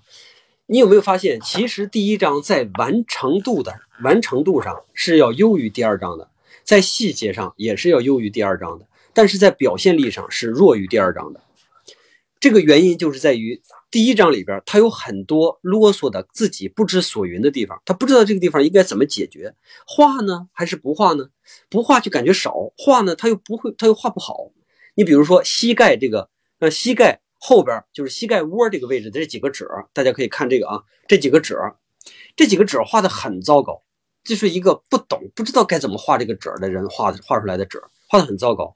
然后你再看第二回的时候。你看画第二回的时候，这个膝盖褶，他画的很坚决，虽然画的很丑，但是画的很坚决。这个是一次进步啊，各位，这是一次很大的进步。你看第二张画的时候，这个人开始变得特别的硬，线也变得特别的硬，这是梵高的态度在变硬，他的绘画态度在变硬。这是从一九八一年到一九八二年之间的一个一个很大的变化，梵高的一次很大的变化。然后紧接下来就是梵高受了一系列人的影响，但是这个时候呢，他还没有画出他那个黑黢黢的那个什么吃土豆的人那一系列的东西。我们可以看，在当时的荷兰画家，为什么梵高画的黑黢黢？然后他就并置的放了几个当时的荷兰画家，呃，他荷兰画家的作品都是黑黢黢的。当时荷兰画家好像都在努力的反映这个农民题材，哈，画的都是脏乎乎、黑黢黢的画。所以梵高跟他们学，当然也画的这种黑黢黢了。但是同样是黑黢黢，梵高是不一样的。你看梵高画的那个人，他是变形的，这个很重要啊，各位。梵高画的人是变形的，其他画的人是正常的形状的黑，梵高是画的变形的黑。为什么会变形？为什么会变形？是梵高画不准形吗？我们在前边梵高的画上明显感觉到他是可以画准形的。他为什么能画准形而不去画准形呢？就是因为他发现，当形状不准的时候，他的表现力变强了。就好像我们唱歌一样，当你把这个调唱破了，把这个嗓子唱破的时候，表现力是强的。虽然对这个歌而言，他是唱失败的，但是唱歌他不一定是是非要唱的完美啊。唱失败怎么了？表现力感人就可以了呗，对不对？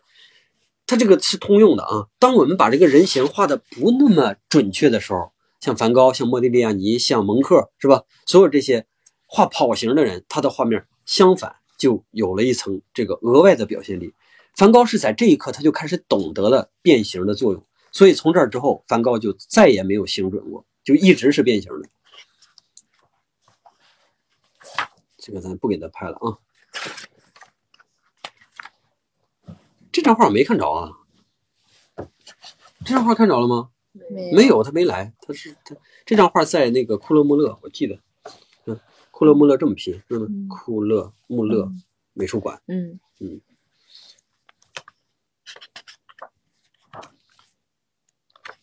他这一次就没有从库勒穆勒借来的东西，对，就没有库勒穆勒的东西，没有。你看这个女的画的，这大屁股，这大屁股撅的，这就像能坐下，拍一下吧，拍一下，给大家拍一下啊，这是梵高的一张素描，你可大家看一下这大屁股，这肯定是变形，毫无疑问这是变形的啊，毫无疑问是变形的，要看大屁股。这个属于口味很重的啊，估计会失望。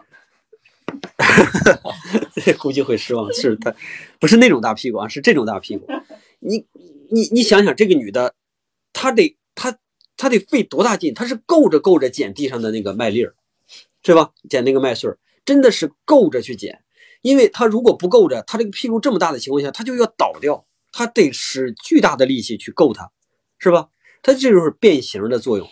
就变形才能产生这种额外的力量感，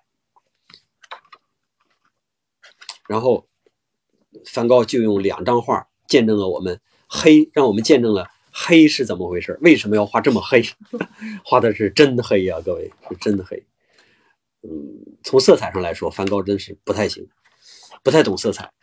然后等他到了巴黎，也就是八六年开始，等他到了巴黎，梵高的画风就开始变了。然后他就遇到了一个画家，这个画家，这个画家叫，嗯，蒙蒂塞利，蒙提塞利，这个画家啊，遇到了这个画家，这个画家对这个梵高的影响其实挺大的。我们拍一下，影响大在哪儿呢？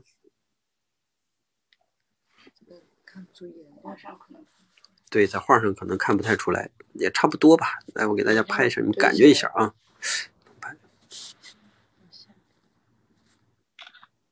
嗯，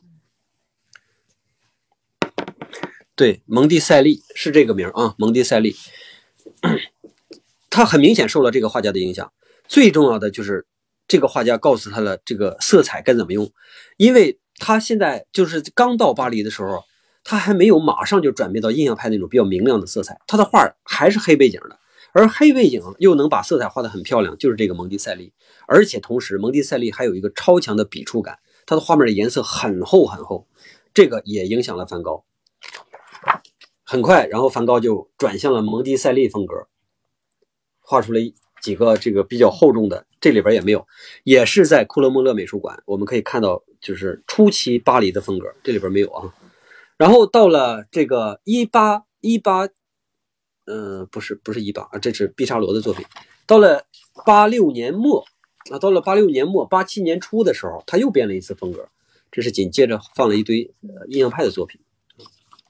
我们再往后，然后我们看到了著名的艳俗作品啊，艳俗艺术家，艳俗艺术家，让大家看看到底有多艳俗吧？怎么样？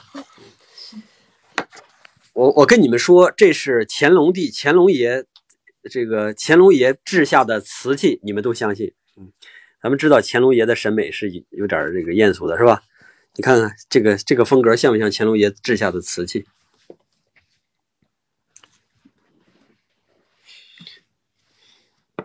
看一下是吧？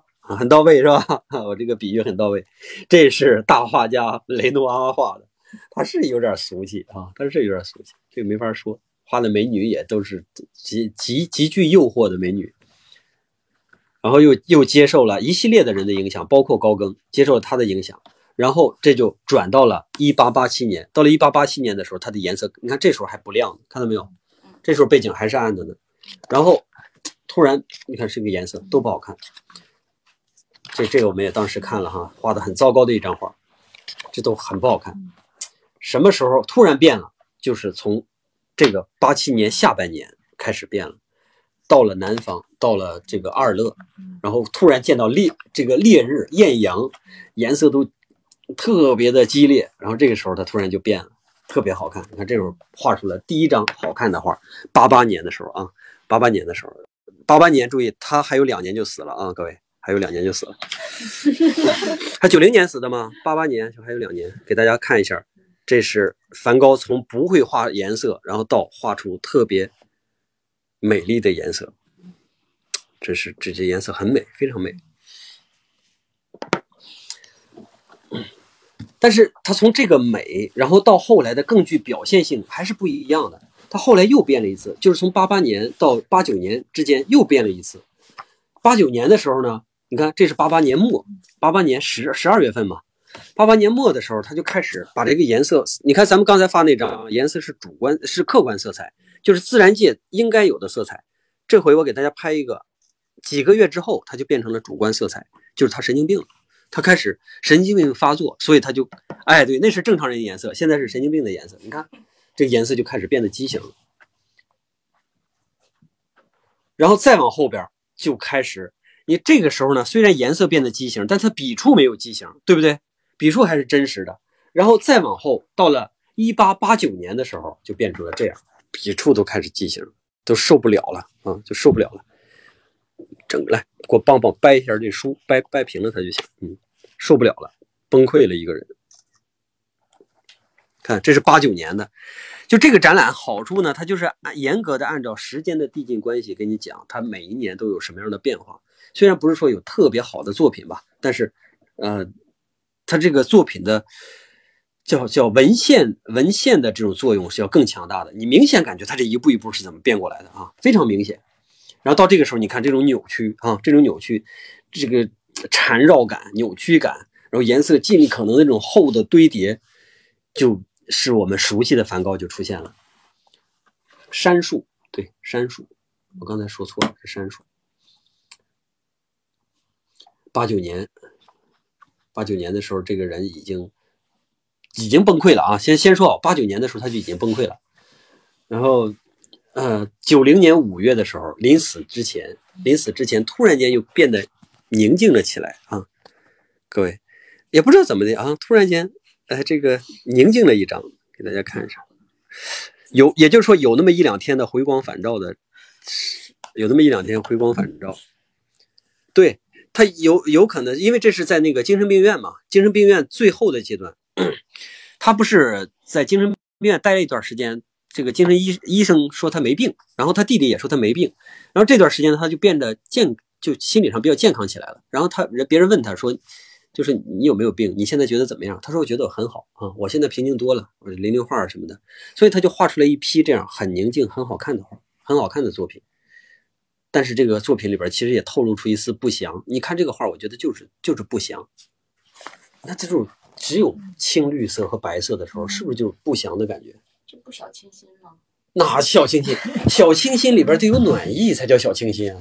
一点暖意都没有，它瘆得慌。这画是吧？它是一种不祥。所以从这个时候，虽然看起来画面是平静的，但是总体感觉还是要隐藏着一些东西。隐藏着一些不愉快的东西。然后紧接着他就从哪儿出来了？从这个病精神病院出来了。出来之后就到了奥维尔，遇到了加歇医生。然后加歇医生这个著名的精神病学家就把他变得精神病崩溃死掉了。这个整个画展结束就是这样的一个历程啊，很好。这次策展很好。这个梵高展到什么时候？啊，如果大家喜想喜欢梵高又去不了法国的话，可以在这个期间来来这个日本哈，再看一下。咱们有几个展好像要停了，哪个展要停了？印象派的已经停了，已经结束了，昨天结束。就是我们来的是最后一天，克劳德是吗？好多人那国内能买到这本画册吗？买不到，因为这个画册呢是这个画册是那个是是是那什么是展览特用，就多少钱？是多少钱？你们记得吗？两三千，两两两千五好像。两千两千五是吗？两千五合折合人民币多少？一百五，嗯，一百多。一百七。一百七啊。嗯，对。这个你你想赚钱不？嗯。你，你要想赚钱，我可以给他们定价两百块钱，邮费让他们付。他们谁要买的话，你给他们买，怎么样？利润太低了，他们多赚点不行？这也太沉了。问您明年几月也份是哈可以带团？，也是就是你让人一太沉了，有点啊。问您明年几月份可以带团？明年我们现在正在计划，一个是意大利，一个是美国啊。我们也是以这种形式，我们自己走的形式去一趟意大利，去趟美国。但是具体什么时间呢？现在还没定。如果大家有想参与我们这种活动的啊，呃，可以跟他们一块玩儿。但是提前先跟大家说好，我们这个团呢，相对来说可能价格会高一些，比那个旅行团要会高一些啊。先跟大家说好，让您代购李叔。让我代购，怎么想的？谁让我代购？我看看，嗯，好多给我，站出来，让我代购。好多人要买。代购口红，你按照还代购口红，啊，代购口红啊，你按照日元的价格收人民币。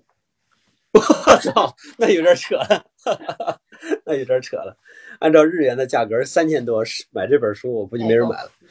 然后今天我还有另外一个惊喜，各位啊，我要跟大家分享一下。咱们画展四个画展都分享完了啊，有另外一个惊喜，就是咱们有一个队友阿甘，他的儿子十一岁，他的儿子呢写了一一篇跟梵高有关的作文，我能念一念吗？给大家啊。我我先先说小朋友写的作文嘛，他不可能写的那么完美，实际上是有一点儿这个夸大其其词的啊，因为他小孩肯定是不懂什么人生，他是有那么一些夸大其词，但是我们要看到一个十一岁的孩子能写成这样，甭管他有什么缺点，那就已经很无敌了。我给大家念一下啊。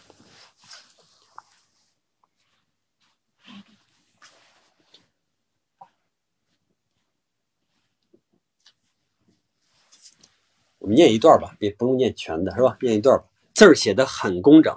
这个名字呢，这个作文的名字叫《画和星空》。深夜，梵高从床上爬起来，走到户外，他翘首望向天空，在银黑色的云朵后面，朦胧的星光透过他的双眼，他看见在这银色的天堂中，有一只金银相交的火球，在夜空中闪闪发亮。天边的地平线立刻被镀上了一层银白色的光晕，好似黑土上，好似黑土上被盖上了一层薄薄的白雪。那是月亮。梵高对着那些在月光中黯然失色的星星们介绍道：“星空回应了他，他们不甘示弱，同样释放出迷人的光芒。就在星夜试图挣脱黑暗的束缚之时，云层再次遮住了那希望之光。”就像用棉被盖住了星星之火，霎时间，梵高眼前一片黑暗。这是前三分之一啊，后边我不给大家读了啊。一个十一岁的小男孩写成这样，我当时就惊了，你知道吗？我怎么能怎么可能写成这样？十一岁啊！然后我就听到了另一另外一个消息，让我特别开心的消息。这个孩子他也是我的一个小粉丝，你看我还是有作用的哈。我这个总是在自卑和狂妄之间 摇摆。真的，如果咱们这个听众里边有家长的话，我建议你们把我的节目给孩子们听一听。你强迫他听是吧？谁让你是家长呢？你有这个权利是吧？强迫他听，没准听听你的孩子也这样，也能写出这么美好的东西来，真很细腻。你没有发现这孩子的的心思？也好吧，因为我去年带那个什么的时候，带那个艺艺术工厂的时候，今年也带艺术工厂的时候，也是我们看电影嘛。看电影的时候，我们就会放一些比较好一点的片子，这片子里边可能就会出现一些不适合儿童看的镜头，然后我就会跟这家长们商量，我说这个镜头可能不太适合儿童，你看你你你愿不愿意让他看？然后呢，家长说我没问题，然后我呢再跟孩子们说，我说孩子们这个。镜头并不太适合你们看，因为它这个在国外的评级呢，就是十三岁以上就需要是是啊十对十三岁以下是不允许看，十三岁以上需要家长陪同看。我呢作为你们的家长，我可以陪你看，然后我给你解释这到底是什么。然后这孩子们都看看完之后，我觉得看好像更好了，没什么问题，我真的觉得没什么问题。然后就是说我们这个节目里边也不会说太荒唐的东西，对吧？然后如果能给孩子们提供一点这个，还是好事。大家都说这段像您的风格，对，嗯，小粉丝。但是他说像我的风格，我就很苦恼。一个十三岁的孩子和我一个四十岁啊十一岁的孩子，人就写成这样，我四十岁的人还在这样，我就觉得很苦恼了。不行，我要超越他。从狂从狂妄又到了那一级了。好了，咱们四个展览回顾完了啊，嗯，还有大家有啥问题没？咱们再再闲聊一会儿。你们有什么关于这个什么的问题？关于这个展览啊，什么乱七八糟这个问题？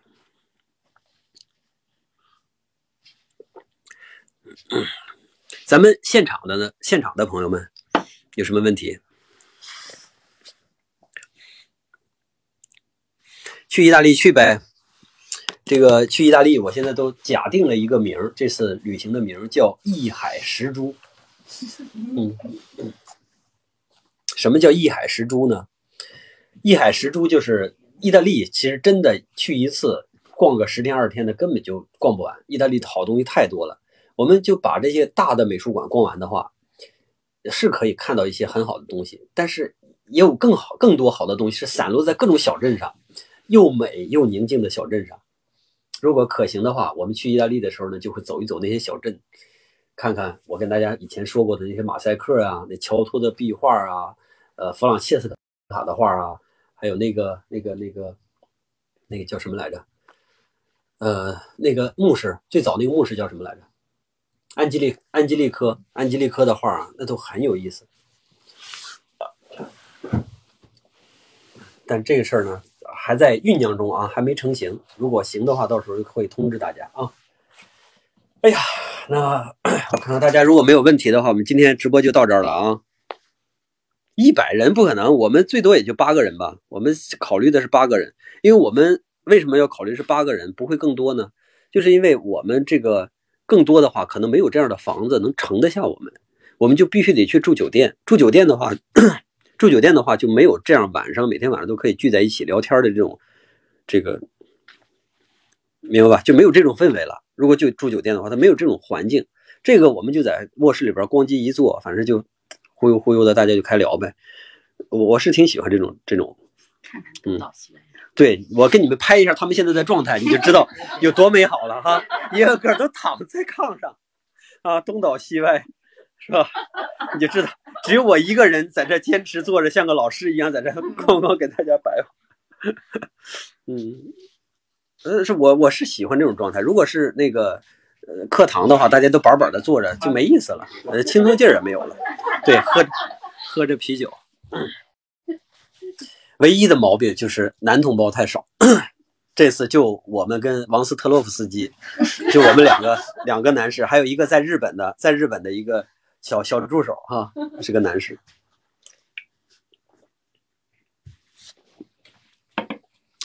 以后有机会再讲那些吧。你说什么莫迪利亚尼啊，什么什么的，这些这个都都都是大内容。咱们有机会或者在西美史的时候，我们专门做一期内容去去讲吧，好不好？嗯。